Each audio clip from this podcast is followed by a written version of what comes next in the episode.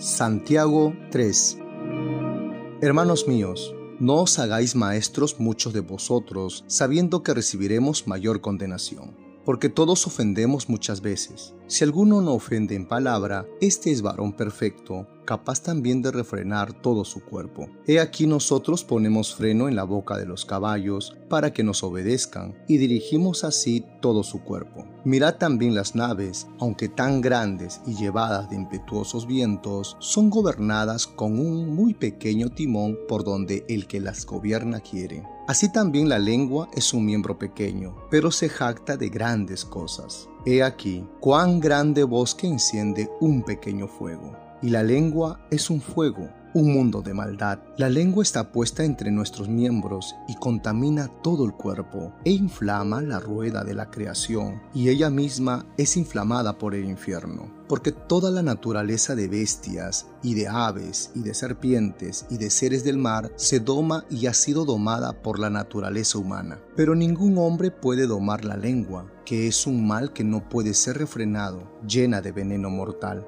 con ella bendecimos al Dios y Padre, y con ella maldecimos a los hombres que están hechos a la semejanza de Dios. De una misma boca proceden bendición y maldición. Hermanos míos, esto no debe ser así. ¿Acaso alguna fuente hecha por una misma abertura agua dulce y amarga? Hermanos míos, ¿puede acaso la higuera producir aceitunas o la vid higos? Así también ninguna fuente puede dar agua salada y dulce. ¿Quién es sabio y entendido entre vosotros? Muestre por la buena conducta sus obras en sabia mansedumbre. Pero si tenéis celos amargos y contención en vuestro corazón, no os jactéis ni mintáis contra la verdad, porque esta sabiduría no es la que desciende de lo alto, sino terrenal, animal, diabólica. Porque donde hay celos y contención, allí hay perturbación y toda obra perversa. Pero la sabiduría que es de lo alto es primeramente pura, después pacífica, amable,